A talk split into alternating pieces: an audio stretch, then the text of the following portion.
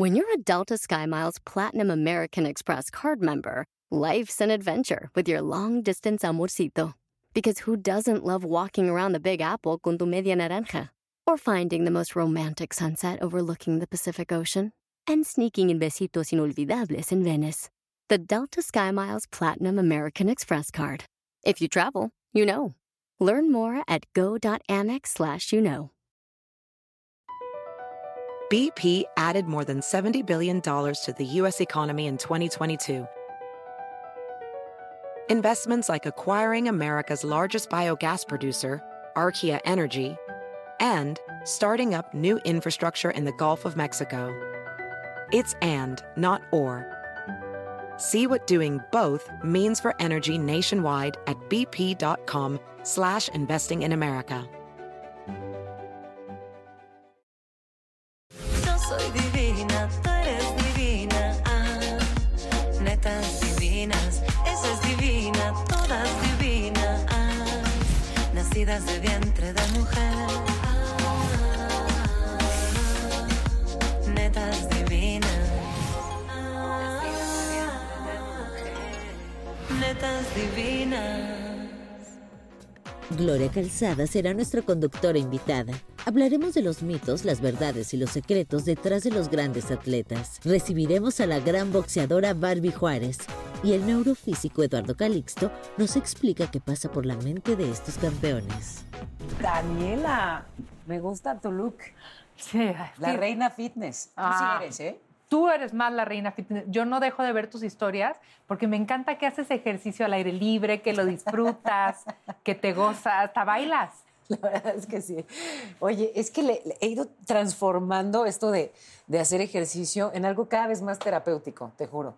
Eh, Sabes, Eh, como que la pandemia encerrada corría con una Ajá. necesidad como de libertad, pero luego aprendí a hacer meditación en movimiento. Entonces junté dos cosas que me gustan mucho y que me hacen mucho bien, ejercicio y meditación, y entonces corro o nado meditando o, ¿sabes? O repito algún ejercicio meditando y no sabes cómo me funciona bien. Pero entonces es dos por uno, porque haces ejercicio y también estás como calmando tu mente y bajando tu nivel de estrés. Exacto, exacto. Pero no siempre tienes el tiempo, ¿no? O sea, hay que hacértelo y hay que buscarlo. Es que, eh, eh, o sea, a veces, digamos que mi, tengo, tengo dos opciones. O hago ejercicio o me vuelvo loca. Y, entonces- y pues loca va a ser como más difícil Sí, resolver el resto sí. de la agenda. Entonces, razón. por eso lo más sensato ha sido no dejarlo y, y sí, pero es rico además, Muy ¿no? rico. Yo te voy a platicar ahorita que vayamos a la... Yo soy obsesionada de las Olimpiadas, ¿Ah, pero sí? qué vida tienen estos atletas de alto rendimiento, de verdad. Yo creo que hay mucho detrás de ello y Claro. es, es un tema padrísimo para platicar, sobre todo, yo sé que ya terminaron las Olimpiadas, pero todavía lo tenemos fresquito. No, claro, claro. Y además hay mucho que aprenderles. Vamos, vamos. Que nos están esperando. Nos están esperando. ¡Ay! Netas divinas. ¿Cómo están? ¿Qué hago aquí? Sí. Es que miren, ahorita las veía. Hola, Gloria Calzada. Ay, aquí estoy, Gloria Calzada, otra vez de vuelta.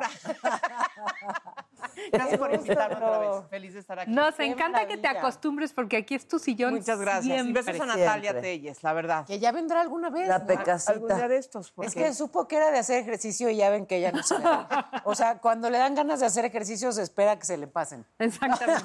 Fíjense muy bien lo que les voy a decir porque no sé si se me va a atacar terriblemente por, por el tema y por nuestra invitada. Pero a, a mí no me gusta el box. O sea, no, no entiendo de dónde viene el deporte golpear a otra persona. O sea, sí, si fuera solamente entrenamiento y turú, tú, ¿no? Ajá. Pero ya subirte al ring y de Sí. repente, madre, y otra persona cae ahí, no le hallo el deporte. Pues vamos a preguntárselo a ella. Sí. Te soy honesta, yo practicaba box, pero así, o sea, de mentis. No, o sea, por eso, de vaya, entrenar, justo, sí. Exacto, porque es un súper entrenamiento, porque es muy bueno para el estrés, porque en este rollo mío de control esa señora, pues pegarle a un, ¿no? O sea, pegarle a una Sí, sí. vaina de esas es mejor que, que hacerle este daño físico a tus compañeros de trabajo, ¿no? Entonces, Evita demandas. pues sí, tiene menos consecuencias legales y así. Entonces, sí es delicioso, entrenar, pero nunca le pude pegar a un ser humano. O Está sea, cañón, ¿no? soy capaz de, de Así. hacerlo. Y entonces enojan conmigo. Claro que es un deporte de bendito deporte. Yo, Bueno, es que también, yo te voy a decir, y, y también obviamente causaremos controversia, pero ahora viendo a las Olimpiadas, les comentaba, yo soy obsesionada de las Olimpiadas. Te encantan. Me encantan. ¿cuál es tu deporte favorito? Bueno, la gimnasia olímpica, sin duda, los clavados, el atletismo, pero veo lo que sea. O sea, cuando son las Olimpiadas veo lo que sea. Así, lanzamiento de disco. Ay, Lo veo, ¿En serio? se meto así, el curling, o sea, me- el nado, el nado artístico, el nado es que hay unos que son estéticamente muy lindos, pero Mm. otros que... Fíjate, eh, cuando, cuando estábamos atentos todos a los, a los Olímpicos, me gustó mucho eh, esta polémica que generó el que renunciara y se hiciera a un lado Simone Biles, esta estrella de la, La de más esperada. gimnasia, la más esperada, la que iba por el oro y que de pronto diga, no, eh, yo no compito y que reconozca además que hay un tema de salud mental y, y que la presión para ella es demasiada. Y bueno, la criticaron y entonces a quienes la defendíamos decían es que son muy condescendientes y de pronto no estaba en el radar de todos esto que no es menor. Ella fue víctima de abuso, eh, como muchas otras gimnastas de, de su equipo, de su generación, siendo pues menor, ¿no? Menor de edad. Y, y esas cosas, vaya, no, no- ¿cómo puedes juzgar a alguien que pasó por un proceso así? No tenemos ni idea, ¿no? de cómo te impacta y de pronto estar expuesta es muy fuerte y se vale abrir la conversación en torno a la salud mental. Me parece valiosísimo. Yo estoy totalmente de acuerdo contigo, Paola, en un punto y en otro no, porque sí creo que definitivamente el que ella haya sido víctima de un abuso sexual, obviamente eh, creo que la hace muy vulnerable y, y muy propensa a tener, pues, eh, a hablar de estos temas de salud mental. Pero también creo que aunque no hubiera vivido el abuso sexual, cualquier atleta en ese momento, con la presión del mundo, como ella dijo, siento que tengo el mundo en mis hombros, eh, habiendo vivido abuso sexual o no, yo creo que sí se vale agarrar y decir, ¿qué No crees? puedo.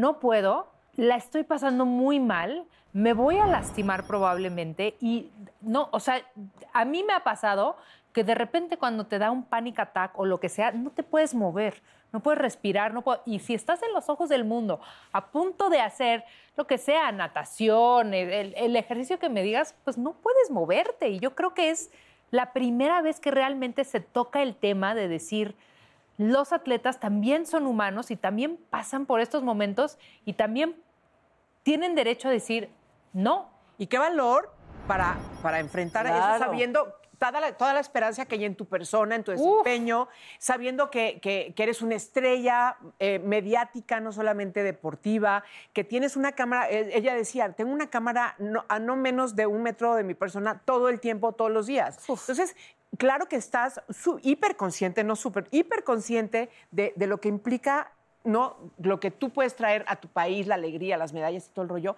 y tener el valor de decir, no puedo con esta competencia y lo hago por mí, me van a disculpar muchísimo, siento que es de gente grande. No, seguramente en, en términos deportivos habrá muchos con, con más elementos para criticarla. Pero yo nada más, en términos humanos, Exacto. celebro que haya pasado algo así porque pone en la mesa un tema que no terminamos de tocar, no le terminamos de dar la suficiente importancia, sobre todo en México. ¿No? O sea, eh, sí tiene una gran importancia. Y con lo que vivimos en la pandemia, que el que no tuvo al menos un episodio ¡ah! de, de casi locura, qué raro, ¿no? ¿Cuál- Raro. ¿Cómo fue el episodio? ¿Cómo? ¡Ah! ¿Lo ilustré bien? Perfecto. Lo ilustré bien. Perfecto. Bueno, de pronto nuestra invitada no tuvo ningún episodio de locura porque para eso se pone los guantes y se desahoga, ¿sí o no? ¿Sí o no? ¿Está? ¿Está? ¡Barbie! ¡Pásale, mamá! Ven, te queremos platicar. Hola, chicos. Bienvenidas a nuestra. Los comentarios de lo que estábamos platicando. Sí, ya estaba súper entrada. Ella me va a partir tema. la madre de que porque no, me gusta el box. No, no, no. Es, es algo súper importante lo que hizo Simón. La verdad que no nada más exactamente mentalmente, yo creo que los deportistas siempre damos un extra. Hay muchos, eh, estaba leyendo, que hay muchos que participan hasta lastimados, con una lesión, que o sea, no, no lo abandonan, pero lo hacen. Pero para ellos es importante. Yo creo que lo importante es que tú te sientas bien y que te sientas cómodo. Si yo no me siento bien para hacer las cosas, pues no voy y ya. Pero les voy a poner un, un ejemplo así clave que yo creo que hubiese querido tener el balón de, de- de esta chica. En mi una penúltima pelea que tuve, en un primer round, en los 46 segundos, me habían fracturado la nariz en dos. Ay. Y en mi órbita, prácticamente abajo de mi órbita, una, una mini fractura. Y era etapa de pandemia, no había boxeo. Y llego a mi esquina del primer round y le digo a mi entrenador, enderezamela, alíneala, cuida que no sangre. Y, y yo pensando en, en mi público, en mi gente, que no había visto boxeo y todo eso, dije, no, voy, no voy a renunciar en un primer round. Y lo pude haber hecho y dejar la pelea en stand-by, no perdía ni mi título ni nada, pero e- esa adrenalina, ese, eh, lo que tiene un deportista, yo creo que es, es- es un don especial que cada deportista tenemos esa pasión de, de- de competir, de no dejar las cosas, de, de que estamos pensando en nuestra gente, en nuestro público. No abandoné la pelea, hice mi pelea de 10 rounds, aunque a lo mejor mi mente ya no estaba en la pelea simplemente en soportar el dolor que era la- traer la nariz así. Ah, hice la pelea. Si yo hubiese tenido el valor de Simón, ¿sabes qué? Para la pelea y nos vamos tranquilos, después se hace y todo, y evito muchas cosas. Y das una explicación también, Claro, ¿no? pero creo que para mí fue que lo que me tenían de que, ah, ya sos grande, ya deja que las chamacas... Ah. Bueno, cuando me retiren las chamacas, entonces lo veremos. Claro, ¿No? claro. Mientras tengo para hacer lo que tengo que hacer arriba del, arriba del ring. Eh, yo te he puesto de ejemplo muchas veces. Ay, muchas Eh, como- sí, no, de verdad. eh, porque eh, el que haya de pronto en la cabeza de muchos ámbitos rese- reservados para los hombres se va borrando de la cabeza de las nuevas generaciones gracias a mujeres como tú. Que no se limitan, que aunque alguien les dijo solamente los hombres se suben al ring, les calla la boca subiéndose al ring. Exacto. Y ganando títulos y aguantándose con la nariz rota otros 10 rounds. Así, mujeres así, nos llevan a todas, Cierto. a todos los ámbitos. No sé cuántas veces te he puesto ejemplo en conferencias sobre la fuerza de las mujeres y la equidad de género y te lo quería decir en tu cara con la nariz recuperada. Oye, que ya por ahí decía que me la habían operado. No, me la voy a operar hasta que me retire. Dios ¿Sigue que? Sí, ya. Eh, pues que sí quedó medio ladeada de aquí, o sea, pero bueno, ya me, me operaré cuando me retire, porque realmente imagínate, me opero ahorita, me la vuelven a... Y no, No, no, no, no. Este, en el ámbito en el que en el box femenil, mexicano, no nada más mexicano, ¿qué tal es la cosa? O sea, hablas de una contrincante que quizá le tenía algo en el guante o no, o lo que sea. Este, también llegan a ese momento en donde se comprenden porque están en circunstancias parecidas. Claro, claro. O sea, a lo mejor eh, yo les comentaba am, en una entrevista igual que muchas veces creen que uno no piensa en tu, eh, piensas en tu rival. Yo recuerdo cuando regresé de Estados Unidos que vuelvo al boxeo después de, de mi nena, tenía a mi hija, iba a cumplir apenas un año. Y regreso otra vez a, a pelear porque dije, ¿qué hago para sacarla adelante? ¿no? O sea, yo tengo que hacer algo para poder eh, mantener a mi nena y, y darle un mejor futuro. Regreso al boxeo con, platicando con Dios, sí, papá, si me dan una tunda, me retiro y busco a ver en qué trabajo. ¿no? Y regreso al boxeo, pero me toca pelear contra una chica que se había coronado campeona nacional, venía saliendo de las drogas, trabajando, esforzándose. Y, y oyes, este, ya la ves como cor- coronada y de repente llego yo y dice, ay papá Dios, ojalá que pues le siga y no se vaya de- a desanimar y, o sea, y te pones a pensar en tu, en tu Claro, rival, no es pues, nada más que te subas y ya y listo. A final del día somos mujeres que, miren, que las que boxeamos realmente en- de 100, dos son que tienen una buena economía y todo y que realmente les gustaron los trancazos, pero de las demás andamos buscándole para dar una mejor vida a nuestra... Yo, yo era para mi familia al inicio, cuando comencé antes de mi nana, mi primera etapa era pues sacar adelante a mis papás, a mis hermanos, un, un mejor futuro. Yo quería hacer algo, ¿no? Y bueno, a mí se me dio del lado del- de los deportes más que del otro de estudiar. Quería ser psicóloga. Ya cuando vi tanto el libro dije, no, no, No, voy de la carrera. Oye, y justo una segunda carrera. Justo eso te, te quiero preguntar, porque hablando, como, como lo dices tú, Paola, de la equidad de género, de este, eh, esta brecha que nos has abierto a todas las mujeres, obviamente no siendo boxeadoras, porque no tienes cara de boxeadora, Consuelo. No, ¿verdad? No.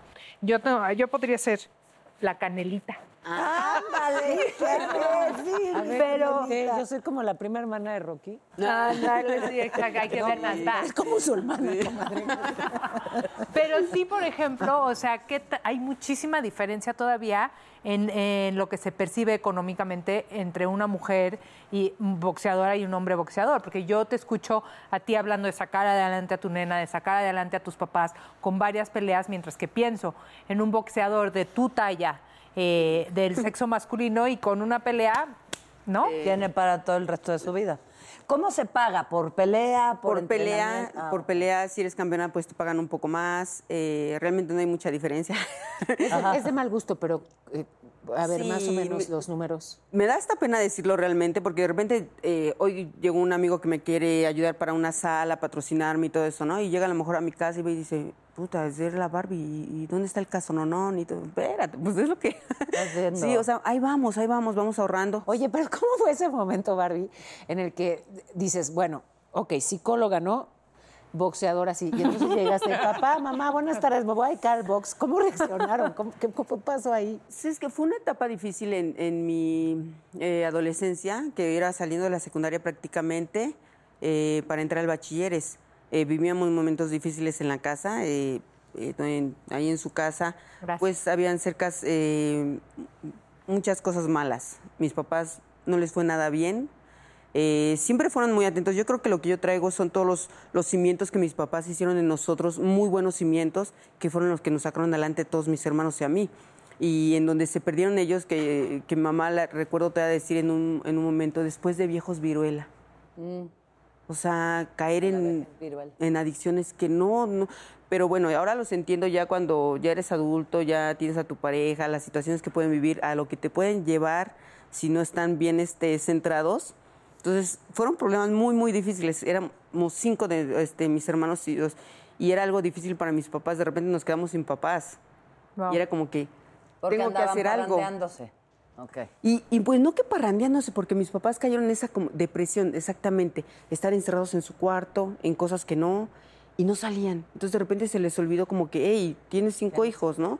Y adolescentes. Y adolescentes, exacto. Entonces como que era entre mi hermana y yo, ¿sabes qué? O sea, tenemos que hacer algo. Yo, yo me acuerdo que un día casi llegando a mi casa, o sea, cielo y le dije, papá, pero futbolista, me voy a morir de futbolista. Porque todavía no estaba el fútbol tampoco y era mi deporte, era el que me gustaba desde pequeña. Entonces dije, de futbolista no lo voy a hacer. BP added more than $70 billion to the U.S. economy in 2022. Investments like acquiring America's largest biogas producer, Archaea Energy, and starting up new infrastructure in the Gulf of Mexico. It's and, not or. See what doing both means for energy nationwide at bp.com slash investing in America. You might be right. It's simple, but something you almost never hear in politics today, with each side more concerned about scoring political points than solving problems. I'm Bill Haslam, a Republican. And I'm Phil Bredesen, a Democrat. We're former Tennessee governors, and we invite you to listen to our podcast, You Might Be Right. Join us and guests like Al Gore, Paul Ryan, Judy Woodruff, as we take on important issues facing our country. Listen and subscribe to You Might Be Right, a new podcast from the Baker School at the University of Tennessee. Entonces eh, fue cuando me metí a aprender boxeo. Eh, ahí fue donde me gustó. Me daban miedo los golpes, pero me gustó. Y me vieron cualidades. Ok. Entonces yo después dije, bueno, boxeo, fútbol, boxeo, fútbol. Y dije, boxeo. Claro. Y mami, ¿cómo están tus papás? ¿Ya están muy bien? Mi papá está mucho mejor. eh, le doy gracias a Dios este, que no fue nada fácil. Eh, fue una vida prácticamente y que seguimos, ¿no? Tengo un hermano que igual lo tengo, este, estamos ahí atendiendo, pero es por el alcoholismo, que son partes de que si no cuidas tu familia, que no entren cosas que no, uh, no tienes la ni la menor idea de lo que vas a vivir. Mi mami ya está en el cielo, mi señora madre. Cuidando a tu nena. Sí, sí, sí, sí. Y es. Apenas pensaba, exactamente, comencé queriendo ayudar a mis papás. Hoy estoy terminando mi casa. Y sí me viene a la mente decir, yo quería que mi mamá viviera esas comodidades. Y a lo mejor la, la gente de repente me critica, ¿por qué quieres ganar igual que el Canelo? No quiero igual, ganar igual que el Canelo, no. yo dije que las mujeres merecemos ganar un buen sueldo, digno. No, el Canelo es un fuera de serie y lo tenemos que aceptar. Es un chico fuera de serie y qué bueno que nos está representando en todo el mundo. Y hoy todo el mundo conoce a México, conoce a Guadalajara por el Canelo. Y qué padre. Pero yo no me estoy comparando a Canelo, no me estoy comparando a otros hombres fuera de serie en el boxeo Floyd Mayweather. Estoy simplemente abogando por mis compañeras porque todas trabajamos, no tienen la menor idea. O sea, antes me, me preguntan por los ayunos intermitentes y yo, pues espérame, desde que tengo para comer no los hago. O sea, Hijo Barbie. Barbie, Barbie, Guau. me quiero casar contigo ahorita mismo. En serio, o sea, es algo que dices, no saben, o sea, y yo me comentaban, ¿cómo vas a salir de este bache y de toda la gente que te está? Digo, hey, he salido de otros, voy a salir bien. Yo voy a seguir trabajando. Soy lo que tengo que soy un ser humano, sí, con virtudes y defectos como todos. Y por eso antes de juzgar a alguien hay que tratar de comprender que algo está pasando, ¿no? ¿Saben qué, amigas? Ya me gusta el box. ¿verdad? Pero ves cómo es. Es una chava con una capacidad de transformar. Ay, perdón. No, en serio. Eh, sí, no. Ahí repartiendo, porque sí, de pronto, este, pandemia de lágrimas. Sí, mira. sí, no. Además de todo esto que haces, porque dices ser buena hermana, pero buena hija, y un poco me parece que los proteges a todos y cargas con un montón. Pero además también ayudas a otras mujeres, a mamás solteras. Sí, tenemos. no soy de las que me gusta andar poniendo las cosas porque no.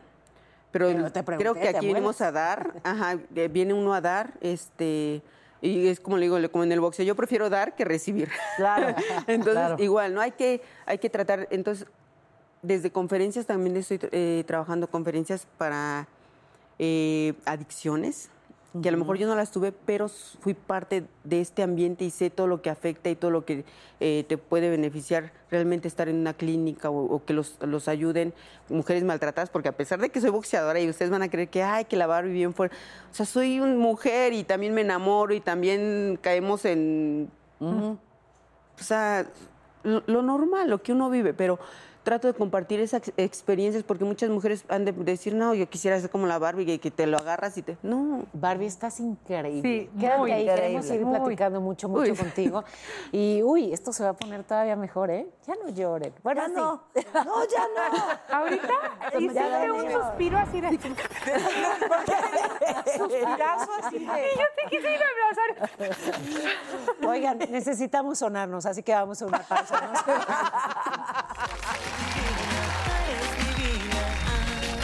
Regresando, la Barbie les enseña a las netas a defenderse. nacidas de vientre de mujer. Yo soy divina, tú eres divina, netas divinas, esa es divina, todas divinas, nacidas de vientre. Fíjense, escuchábamos eh, esto que secretamente hace la Barbie Juárez por, por los demás y sobre todo por las demás, por muchas mujeres. ¿Cuánta gente así eh, hizo mucho y sigue haciendo a favor de los demás, sobre todo durante la pandemia? Se pusieron la capa, esa capa de héroes, y ayudaron y apoyaron y pues hicieron posible que ellos mismos y que otros salieran adelante, ¿no? En medio de todo esto tan difícil. Así que la invitación a ponerse la capa, a, eh, pues sí, a pensar en los demás, a cubrir con esa capa a los otros, porque sí crece, ¿no? Sí, claro. Y es difícil. Qui- Quiero comentar algo que está pasando ahora con, de repente, uh, ¿qué más quisiera tener uno para poder Claro. dar a manos llenas? Y de repente, eh, ahora con lo que estuvo haciendo Canelo, que me parece increíble y se lo aplaudo, eh, de repente me escribían a mí, Barbie, necesito para esto, necesito para lo otro. Y yo así como que, ay, ¿cómo quisiera?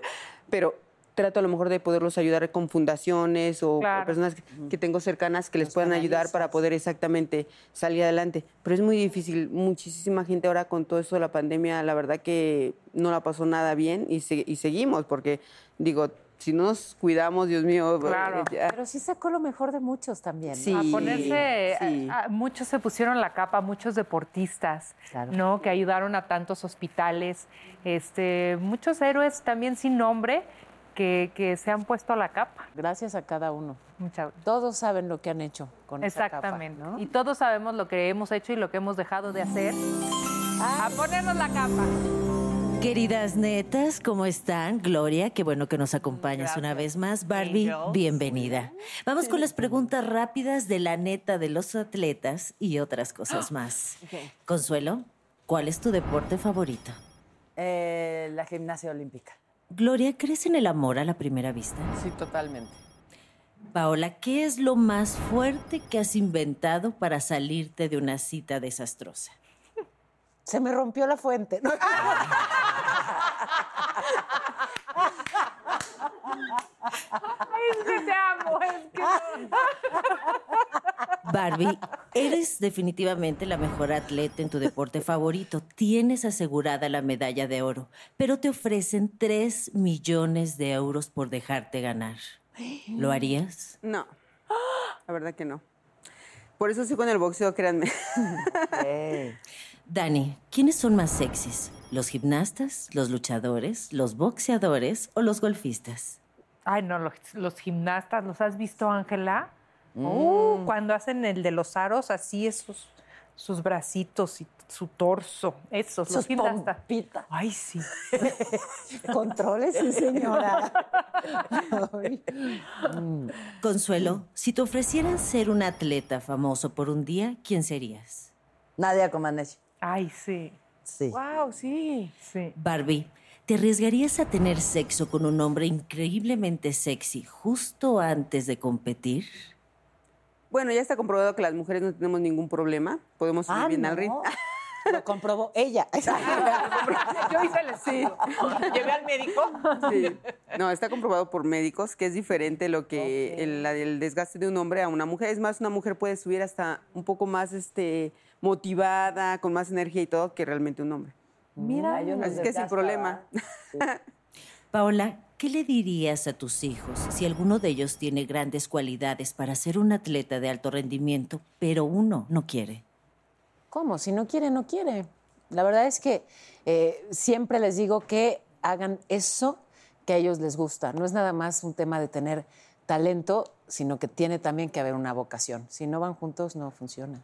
Netas, gracias por compartir. Barbie. Sí, Ángela. Adiós. Gracias, Barbie. Gracias. Oye, Barbie, justo ahorita esta pregunta que le hizo Ángela a Paola, si tu hija quisiera ser boxeadora, o ¿te gustaría que lo fuera o preferirías que no? Es difícil. A mi hija, uh, que a los 11 años, casi cumpliendo 12, me dice, quiero pelear. Lo que no le gustaba, me dijo, quiero pelear.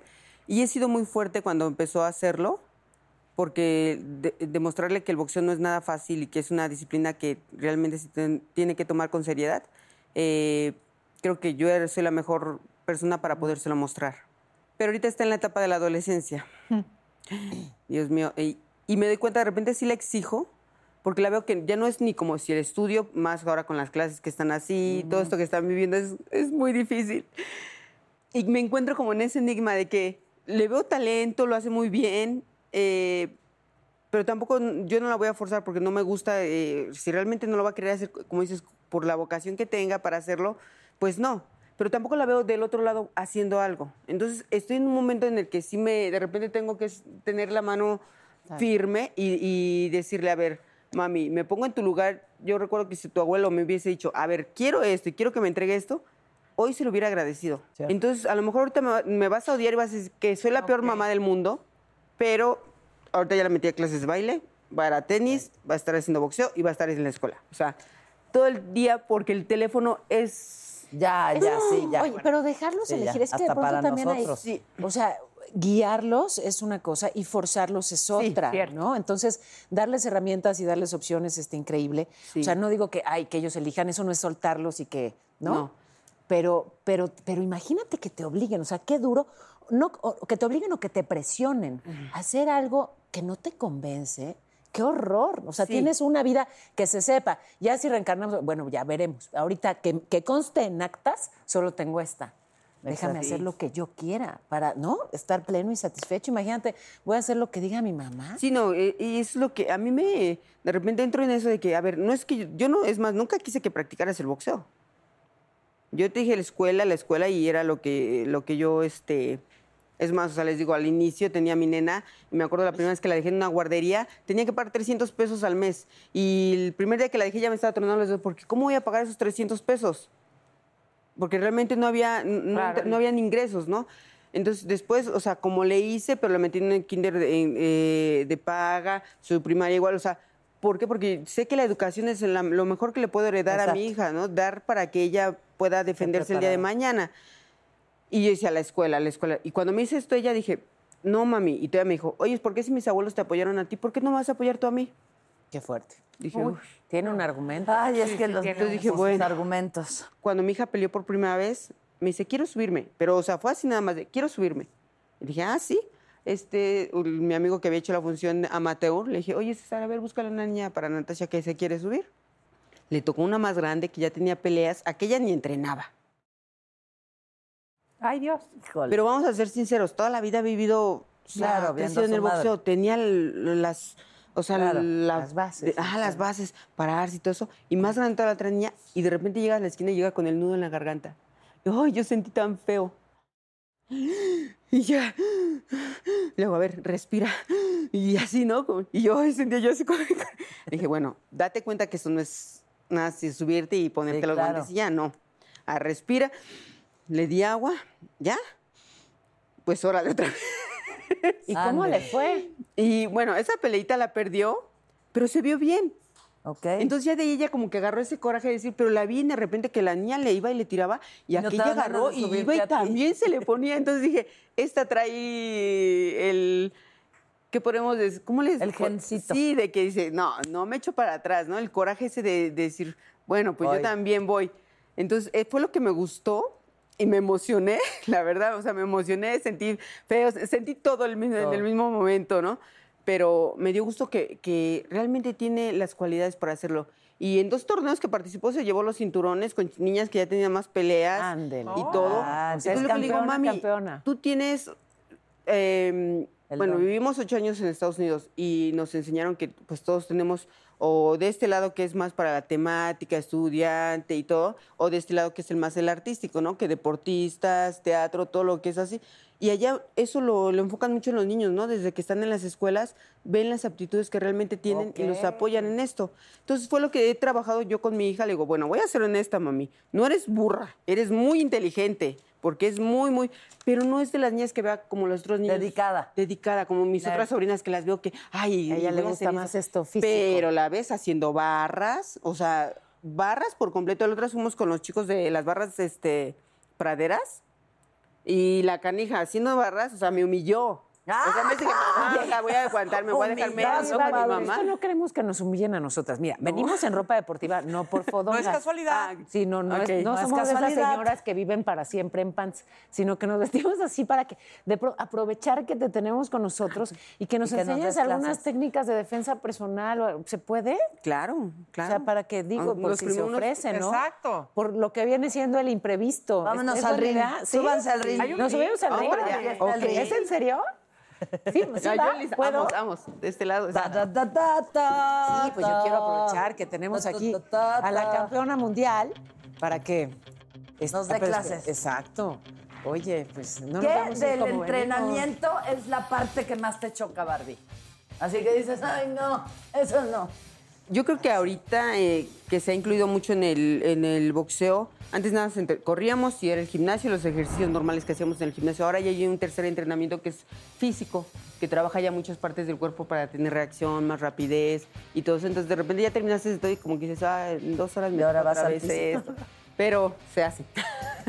A ver, Entonces, ¿Cómo, empezamos? Ya sé que no estabas preparada. Bueno, exactamente. Bueno, bueno, si es defensa, ¿quieren aprender un poco de defensa? Sí, sí. Entonces, realmente el, el golpe más importante para poder mantener la distancia con alguien que te quiere agredir siempre es pararnos. Eh, ¿Todas son derechas? Sí. Entonces, O sea, cuando vamos, chocas. medio, Medio trans. nos vamos a parar con el pie izquierdo entonces adelante y el derecho atrás. Vamos a hacer que tengamos un buen soporte, que el pie izquierdo eh, enfrente y el derecho esté un- como a un paso nada más, medio paso, para que podamos tener ese soporte. Entonces, sobre las rodillas vamos a estar como haciendo este tipo, eh, como muelle- muelleo, le decimos en el boxeo. ¡Ah, ya! es cierto. Amiga, sí, tú- Y cuando nos paramos así, vamos a subir las manos como protegiéndonos la cara. Ok. Los codos tienen que estar derechitos. Y vamos a tirar el golpe más importante del boxeo, que yo he ganado peleas con esta mano nada más. ¿La zurda? En serio, la izquierda la vamos a girar, exactamente. Oigan, pero lo hacen muy rápido, muy bien. Eso. Exacto. Estamos desde febrero Este golpe- practicando. sí, ah. Este golpe lo van a tirar. Y este es muy importante. Este siempre va a mantener a la distancia a tu rival o a la persona que te quiera golpear. Ok. Entonces, a lo mejor si estamos platicando aquí y eso, y de repente me siento como que un poquito agredida o me van a hacer algo, entonces lo que hago es pasar mi pierna atrás Claro. para poder así como que tener ese soporte que si se me llega a balancear o me llega a querer eh, pegar, lo que primero que es pararme bien para tener ese soporte. Y en cuanto se me quieran aventar es mantener la distancia. Ahora, ¿qué dicen? Que ahora es que la mejor defensa es el ataque. En cuanto sientas que así, Pum. es estirar la mano exactamente. Y tiene que que era como hacer esto, pero Sí, con esta se mide exactamente Ah, ok. y con esta se cobra. Y con- que ah, quisiera. ok, entonces sí vamos a usar esta también. Pero eso es como para mantener la distancia y no, se- no dejes que se te acerquen. Entonces mantienes esta y ya si se acercan mucho, tiramos la derecha, girando la pierna atrás para que lleve un buen soporte y fuerza. ¿Y dónde se coloca el golpe? El puñetazo, literal. Los Yo te digo. knockouts- Sí, los knockouts eh, que se ven en el boxeo más efectivos son en la, en la barbilla. Siempre la tienes que mandíbula. tener la boca Entonces, cerrada. casi siempre cuando llegan a conectar un buen upper o un buen jab una derecha, en esta parte te desconecta por completo. Ok. Te vas. Hay unos que tienen una mandíbula muy, muy buena y aguantan. Por eso, pero si algo de verdad te está como agrediendo y quieres tumbar a esa persona, de verdad, llegaste a ese momento, para atrás. entonces le das pierna para atrás, pones esto y le das Sí. y le procuras dar aquí. Que también corriendo se gana, porque ¿para qué te vas a meter en un.? ¡Ah, bueno, claro! Yo lo veo como mujeres, se lo he dicho a, a mi hija, o sea, si alguien te quiere agredir y eso, realmente, si no tienes que pelear, no pelees. Claro. ¡Púdrele! No pelees, o sea, mejor aléjate, quítate de ahí, claro. vete. O sea, no hay, eh, realmente digo, sí, me gustan los golpes y todo eso, pero si puedo evitarlo, es mucho mejor, ¿no? Claro, sí, no, mucho mejor. claro. Pero si alguien ya te agrede, realmente, o sea, es, o sea, defenderte, tratar de, de golpear. Y si ya sabes que corre rápido, ya para que le piernotas no guste. te alcanza. Sí, no, no, no. Pero sí, a mí me tocó una vez que a mi, a mi papá, bueno, me empezaron a faltar el respeto, estaba mi papá, apenas empezaba a practicar el boxeo. Y mi papá se bajó de la moto y se puso con estos tipos. Pero eran como cuatro tipos. Entonces yo me di cuenta que realmente tus manos se pueden volver un arma blanca, porque ya empezaba yo a practicar boxeo. Y yo veo que a mi papá se está peleando con uno y va a entrar otro, pero le va, va con un envase a pegarle así directamente a mi papá. Entonces cuando va él así, yo nada más lo que hice fue tirarle el yap así directamente a la nariz y sí, o sea, se la A huevo. empezó a salirle un buen de sangre y de repente empiezan, ¿pero por qué se mete ella al agua? Le hacen, oye, pues está como ¿Para que qué se ¿por mete un ella? botellazo, ¿cómo que por qué Sí, se mete? Entonces, realmente, si tú sabes eh, utilizar tus manos y, y lo practicas bien, o sea, sí puedes. a ver, eh, si me vas a dar así un, un derechazo, yo cómo, cómo me protejo. ¿Cómo te defiendes? Ahí es- es la- las manos van aquí arriba porque si yo te voy a pegar, realmente, si tú te cierras y te proteges tu cara, o sea, yo voy a dar en las manos. Claro. Por más que. Ay, pero me pegué yo sola, Sí. espérate. Hay veces que, que te puedes proteger poniendo las manos así fuerte cuando no eres boxeadora y, y, sabes, o sea, te proteges así para que realmente no te, no lleguen a, a conectar y no te lleguen a lastimar. Pero sí, es, es prácticamente así. Y así se cubre por ejemplo, trae uno guantes un poco más grande y, y- y no entra tan fácil. Pero si es a manos así, si es este. Por eso lo digo, que es mejor alcanza el que. sartén o lo que Ajá, haya, ¿no? sí, algo. Y, y mejor alejarte realmente de una, de una pelea. Va. Alejémonos. Vámonos. Necesito hacer una pausa. Mira lo que me encontré. ¿Qué? ¡Un tornillo! ¿A quién se le cayó? Ay, qué Bonito. bonito. Se le cayó un tornillo. Hablábamos de salud mental. Exactamente. Exactamente. Regresamos mágicamente al tema. Bueno, vamos al corte mientras te pones Ándale, mientras veo Y sí vamos a hablar de salud mental, pero con el experto.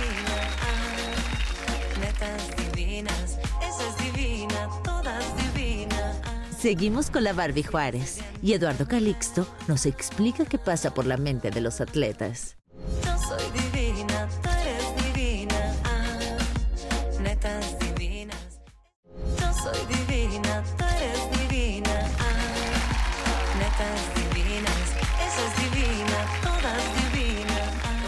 bueno poder platicar. Siempre que tengo alguna duda eh, con respecto al comportamiento cerebral, eh, con respecto a temas de salud mental, acudo a él, porque pues sí, es muy brillante porque no deja de investigar, porque es muy claro en sus explicaciones y porque además es el que ha evitado que caiga oficialmente en la locura. Gracias, gracias, el doctor Eduardo Calixto, neurofisiólogo. Bienvenido siempre, doctor. Un honor y un privilegio. Muchas gracias. Gracias, doctor. Doctor, nos preguntábamos sobre esta eh, presión que sienten los deportistas de ganar una medalla, de quedar bien con su país, de- del reconocimiento y cómo eso te va generando como sensaciones de ansiedad, de pánico. Para hablar de esto hay un antecedente muy importante. El cerebro humano tiene un sesgo maravilloso y al mismo tiempo es la gran ventaja y, por momentos desventaja.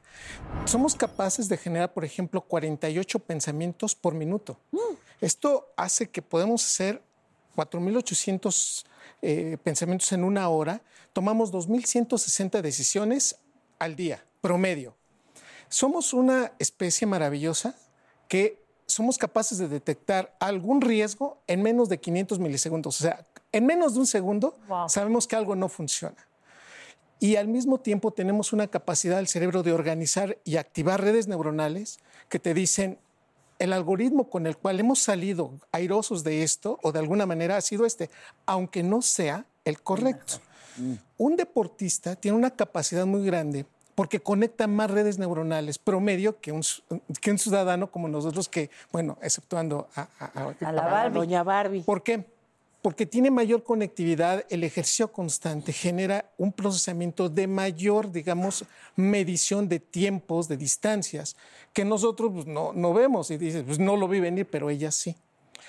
Esto, que es una gran ventaja en un deportista de alto rendimiento, se puede convertir en algo que puede ser desventaja, porque valora con mayor rapidez riesgos. y en un momento dado, entonces dice, pues no lo voy a hacer porque ya me di que pega más fuerte de lo que yo pensaba. Y en un momento crítico, entonces uno piensa, de, pero ¿por qué falló el penal? ¿Por qué no se hizo del otro lado? Porque la valoración y la evaluación que hizo en un momento crítico fue más fuerte y eso es lo que explica por momentos que se adelantó por cuestiones de milésimas de segundo a un resultado. Esto, sin ser determinista, yo siempre quiero también comentarlo, no hay determinismos en ciencia. O sea, no, no quiero decir que esto no sea lo que esté atrás. necesariamente es así. ¿no? Pero estamos hablando del 74% de las ocasiones. De 10, sucede, de 10 veces que sucede esto, 8 suceden de esta magnitud. El cerebro es tan maravilloso que le pone más atención a lo negativo que a lo positivo. Puedes tener 10 cosas, 20 maravillosas, y mira, te pasa una, y de ahí todo tu día está. En- enjuiciando que por qué, y, te dicen, oye, pero salió maravillosa la fiesta. No, pero mira, me criticaron por los vasos y tú, ¿qué te importan los vasos si fue tan maravilloso? No, se centra uno, y esto es lo que quiero decir finalmente a, a esta pregunta que, que me haces, Consuelo, es que tenemos una voz interna, si este estudio tiene menos de dos años de haber ha sido publicado, que está basado mucho en tu autoestima. Esta voz interna, fíjate, fíjense nada más, puede hacer que tú escuches, te escuches cuatro mil palabras por minuto. Es tan desorganizada por momentos que entre más, digamos, riesgo existe y mayor capacidad, digamos, de decisión tienes, se vuelve más caótico. Y entonces pareciera entonces que te dicen, oye, pues entonces el cerebro humano está hecho para equivocarse. Precisamente ahí está la gran ventaja que tiene el cerebro de controlarlo y generar una autoestima y del ejercicio constante y del de estar haciendo constantemente la conexión de estas redes neuronales. Finalmente, esta pregunta le, le agregaría algo. El cerebro humano tiene una capacidad que no tiene ningún órgano del cuerpo, que es seguirse organizando de acuerdo a las experiencias que uno va teniendo. Lo digo con todo respeto para todos mis colegas porque luego dicen, es que tú hablas del cerebro, sí, pero el riñón y el hígado tienen esta capacidad, aunque son muy importantes. ¿En qué contexto va esto? El cerebro tiene que interpretar, generar una conducta y tomar una decisión. Y entre más rápido lo haga este proceso es maravilloso. Las estructuras que hacen esto, porque no es todo el cerebro. Una parte del cerebro se llama giro del cíngulo, es el que está evaluando si alguien me está poniendo atención, si alguien está enojado o definitivamente ya le caía a alguien mal. Pero no te lo dijo, sí, pero yo, yo nada más por verla, ¿no? O sea, eso hasta te enojas, ¿no? ¿Por qué te cayó tan mal? ¿no? Claro. Ese giro del cíngulo, junto con la estructura que memoriza toda nuestra vida, es el índice de nuestra vida, el hipocampo, y la zona que toma decisiones, que es la corteza prefrontal, se conectan, digamos, es como si estuviera haciendo un edificio y luego se vuelve a quitar la cla- el- todos los cables y lo vuelven a reconectar. Gradualmente lo va haciendo entre los 7 y 14 años. Ok. Un deportista de alto rendimiento, estoy hablando en este momento de deportistas, pero esto también puede operar para cantantes, para, para gente de ciencia. Si entre los 7 y 14 años la experiencia, el procesamiento hace que se conecten estas áreas, hacemos mejores cerebros, mejores seres humanos. Pero si también Wow. a esa edad hay mentiras, abandono, violencia, este es el impacto negativo que tiene el cerebro. Y entonces ahí me gustaría, en extensión a la pregunta de Consuelo, doctor, preguntarte, digo, este, preguntarte acerca del estrés postraumático, porque en el caso de, en el caso de esta chava había un antecedente de este profe- no pro- profesor eh, Eh. médico que las trataba a las gimnastas la y gimnasta abusó de de, ellas. Estados Unidos. Entonces, Simone Biles. Exacto, sí, gracias. Y entonces, resulta que siendo una deportista extraordinaria, ¿no? Que también aprende a controlar sus impulsos, sus pensamientos, para estar siempre enfocada al triunfo Sí. y al objetivo, ¿cierto? Pero en este caso, puede ser que intervino este factor de estrés postraumático para Esto es lo que está atrás de eso. Entonces estamos viendo que se está construyendo toda una serie de decisiones, pero también de riesgos y de miedos. O sea, tengo el enemigo en casa. Y este es el grave problema. O sea, hay personas que tú volteas y le dices, pero si te di todo. Tú volteas y dices, sí me diste todo, pero me pegabas. Sí me diste todo, pero, me pero abusaste de mí. Me diste todo aún y a, la, a expectativa de que tú querías que hiciera lo que tú querías. Y ese es uno de los grandes riesgos que si entre los 7 y 14 años sometemos a un cerebro que tiene todas las condiciones y a, y a lo mejor hasta la genética para hacerlo, pero psicológicamente los vamos mermando. El caso de esta norteamericana que le pusimos, ¿no? Fíjate, y lo, lo plural- lo pluralizo, porque todo el mundo esperábamos ver el espectáculo, ¿no? En los Juegos Olímpicos, cuando ella dice, pues es que no puedo, porque la expectativa está muy grande, porque mi evaluación de lo que va, de lo que va a pasar no me deja esta voz interna, se hizo tan caótica que me hace equivocarme. Este es el grave problema cuando, y lo digo con todo respeto porque tenemos una profesional aquí, que cada vez que van escalando, el miedo a- y el riesgo al fracaso todavía más intenso y, la, y el juzgarlos todavía se hace muy doloroso. Y en este caso, desafortunadamente, el trabajo psicológico va a ir en busca, y, y es- y qué bueno porque ella sacó a colación esto para la salud mental, de irlo haciendo. No estamos perdidos. Ese, ese es parte también del mensaje, porque uno dice, ¿sabe qué, doctor? Pues es que yo quise ser médico y no pude porque pues era tanta la expectativa que no lo logré yo le diría, o- poniendo ¿no? un ejemplo, un deportista o, alguien que hubiera querido hacer algo, no lo logré. Y, y hoy todos los días, estoy viéndome muy exagerado, pero todos los días me lo cuestiono y me siento mal. Y eso implica que entonces pues elaboro una mala conducta con mis padres tal vez o con mis hijos. Y entonces de víctima paso a ser que El victimario. victimario. Y entonces la historia de esto es, por eso la terapia funciona y la, y la atención de la salud mental es muy importante. Claro. Psicología y psiquiatría hermanados en este contexto ayudan muchísimo. Sí. Una pregunta muy importante de Simón. Yo lo que vi en las redes sociales, que ella eh, tenía miedo, ¿no? O sea, estaba luchando contra demonios que le decían, vas a fallar, ya estás grande. eh, o sea, pero más que esos demonios realmente que le estuvieran, eran las redes sociales las, o la gente que de repente decía, no, ya no lo vas. O sea, el escuchar de repente estas personas realmente te perjudica como, como deportista. Digo, lo pongo yo porque de a mí me dicen de repente, no es que yo lo único que hago, a lo mejor no les contesto del momento, pero digo, bueno, si tú a tus 40 años ya no funcionas, mijo, pues allá hay pastillitas, yo estoy muy bien. Entonces, de repente, porque yo, me, yo creo que la mente es súper importante para un deportista. Si no la llevas como debe de ser, o sea, ahí te acabas. Pero te voy a decir... Sería bloquear las redes sociales durante la temporada. Saberlo medir, saberlo, digamos, identificar, pero reitero, le ponemos más atención a lo negativo que a lo, Que a lo posi- positivo. Es que sabes que te voy a decir una cosa, Barbie, dime si estoy mintiendo. Estás en tus redes sociales y pones tu foto Sí. y entonces estás Qué bonita, viendo qué tus bonita, comentarios. qué bonita. Qué increíble, campeona, campeona, lo hiciste genial, lo hiciste, estás vieja. "Ah", y te metes al perfil y dices, ah, no puede ser. mira". Y entonces sigues. Qué increíble, me encantó tu pelea, qué bien lo hiciste. Eres una campeona, representas a México y de repente, ah, fallaste, no puede ser. Ah, ¿cómo? ¿Por qué? Ahí. Eh, ahí se activa directamente este procesamiento de alerta. Es un algoritmo que tenemos de riesgo, de peligro, Como que eventualmente ellos o los que estamos expuestos a un medio de comunicación inmediatamente nos pega más que un- un- una persona que no necesariamente está involucrado en esto, porque ve un riesgo a la posición que uno está construyendo o que ha construido. Yo tengo ese trabajo ahora, ¿eh? de demostrar que realmente la edad hoy en esta, en estos tiempos que vivimos, ya lo podemos, este, a lo mejor si hace 15 años, 20 años, no habían las vitaminas que hoy hay, no, había, no te Claro. alimentabas como te alimentas hoy. Eh, los futbolistas que de repente me dicen, ah, tiene treinta y tantos años, yo, ay Dios, pues ¿qué le pasó, no? O sea, porque digo, todos los deportes son diferentes. Yo lo estaba viendo con Michael Jordan, que después de llevar cuatro o cinco campeonatos, de repente llega la comitiva y le dice, no, ¿saben qué? Ya el próximo ya no la van a... O sea, ni siquiera estaban jugando y les dijeron, ya no la van a hacer, vamos a cambiar jugada. O sea, espérame, te terminan tu carrera porque ellos dicen, ellos son los que piensan que ya no la vas a hacer. O sea, ni siquiera te dejan realmente ¿Decidir tú? decidir tú o ver cómo realmente te sientes. Ellos ya te están acabando. Exacto. Por mercadotecnia, por lo que ellos quieran, por vender y todo esto, pero no dejan que realmente un deportista tome la decisión de decir, ya es Ya tiempo. no quiero. La, la velocidad de comunicación que tiene el cerebro cuando ve un riesgo es más rápida y activa más neuronas. Ese es el, el punto y ese es, digamos, el sustrato. ¿Por qué nos llama tanto la atención lo negativo?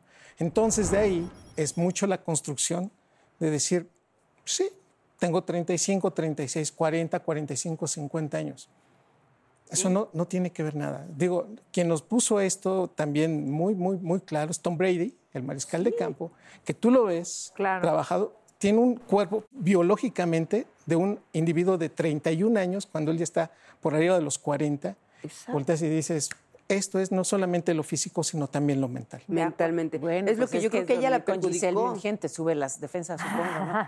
Doctor, qué maravilla. sí, Gracias. Muchas gracias. Gracias, y qué interesante, qué delicia. Sí, Gracias, sí, muchas gracias. gracias. al doctor Eduardo Calixto. Barbie, si ya te admiraba, Ay, sí. ahora más. Qué cosa. De verdad que Qué sí. chava, en serio, gracias, felicidades por gracias. todo. Eh, boxeadora sí, pero una luchadora con todo lo que la lucha Muy. implica. Gracias. Gracias. Se lo agradezco a mi madre porque fue la que, bueno, los dos, no, la verdad, yo creo que los, dos, Me, me enseñaron a, a siempre ir para adelante, que pues iba a haber quienes no les guste, pero pues ni modos. Pues, campeona total, de verdad. Campeona total. Gracias, No, muchas gracias. gracias. Gloria. Calzada, mi amor. Ay, Gloria Calzada, mi amor. Gracias por la invitación. Ya me voy chillando otra vez, Gabriela.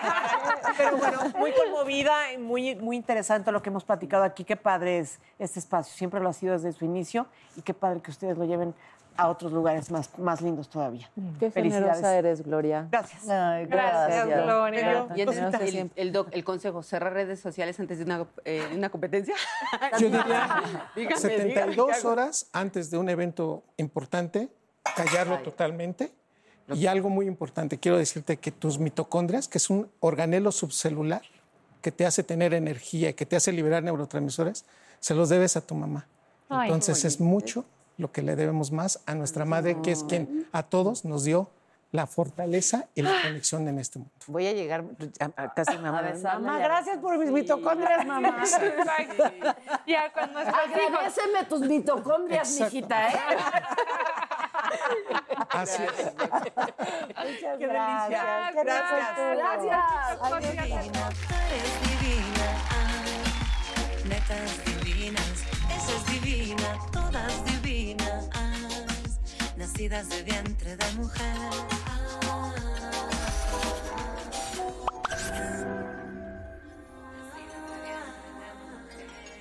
Netas divinas.